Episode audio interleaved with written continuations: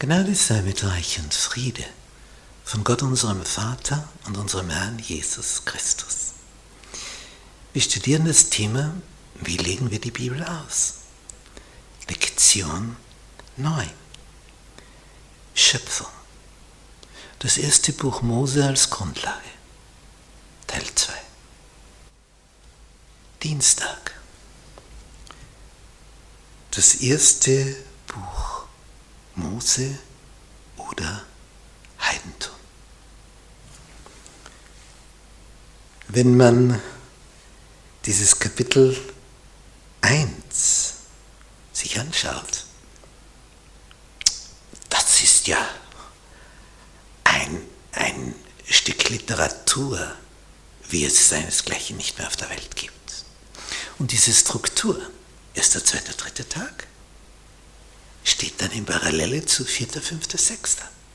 Das heißt, der erste Tag zum vierten,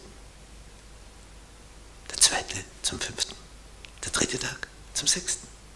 Hier haben wir die Parallelen. Es wird deutlicher. Es wird Licht erst am vierten, Sonne, Mond und Sterne. Hier, hier sind interessante Strukturen, Parallelen, Entfaltungen. Diese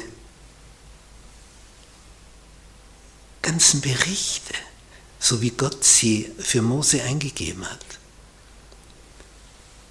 sind so außergewöhnlich, weil das schon etwas war, wo Menschen vor 3000 Jahren was damit anfangen konnten und Einblick bekommen können. Und für uns heute nicht weniger kräftig sind. Ja, man staunt, mit, welch einfachen Worten das Größte wie eine Schöpfung beschrieben werden kann. Man ist einfach verblüfft. Und man spürt, dass das, das ist jemand von außen, der hier die Ideen liefert. Sonst geht so etwas nicht. Es ist unmöglich, dass dir sowas einfallen kann. Diese Vergleiche sind so bedeutsam, als einer, der die Geschichte studiert hat, habe ich immer wieder mit, mit Quellen beim Studium zu tun gehabt. Quellenstudium. Und wenn du das dann vergleichst, wie, wie dünn das Ganze ist im Vergleich zu dem, was da in der Bibel steht, was das für eine Kraft entfaltet. Und der Hauptunterschied, man spürt hier immer, da ist ein Höherer, der mit seinen Geschöpfen etwas vorhat. Da ist ein Höherer, der eine unwahrscheinliche Macht hat, ein unwahrscheinliches Wissen, unwahrscheinliche Möglichkeiten.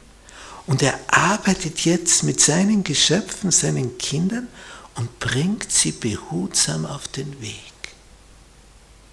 Während bei anderen Dingen, da hat sich irgendetwas ereignet, punktuell in der Geschichte, dort und da, aber das Sehen, der Zusammenhang,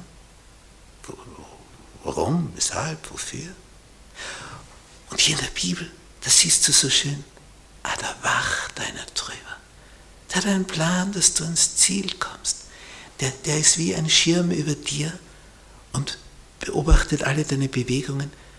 Und wenn du abirrst, versucht er dich wieder auf den rechten Weg zu bringen, damit du ans Ziel kommst, damit es gelingt, dass du aufwärts kommst. Man sieht den Sinn dahinter. Und das ist so ganz anders als alles, was man sonst so findet in den alten Quellen.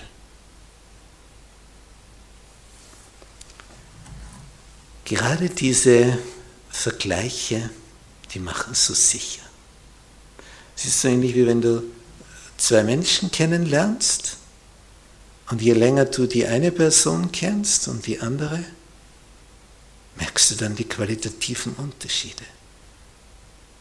Die Person explodiert wegen jeder Kleinigkeit, die bleibt trotzdem gelassen, verständnisvoll. Hier ist jemand, da geht es immer nur darum, ich, ich, ich, Hauptsache ich, und dort, Hauptsache du, du. Und dann merkt man, boah, sind ja Welten dazwischen. Und so ähnlich ist es, ob ich das Wort Gottes lese oder so antike Literatur. Da sind Welten dazwischen. Und je mehr du auf jeder Seite liest, desto mehr fallen dir die Unterschiede auf. Das ist wie Tag und Nacht. Wie der Abend vom Morgen entfernt ist. Es ist unvergleichlich. So außergewöhnlich ist das Wort Gottes.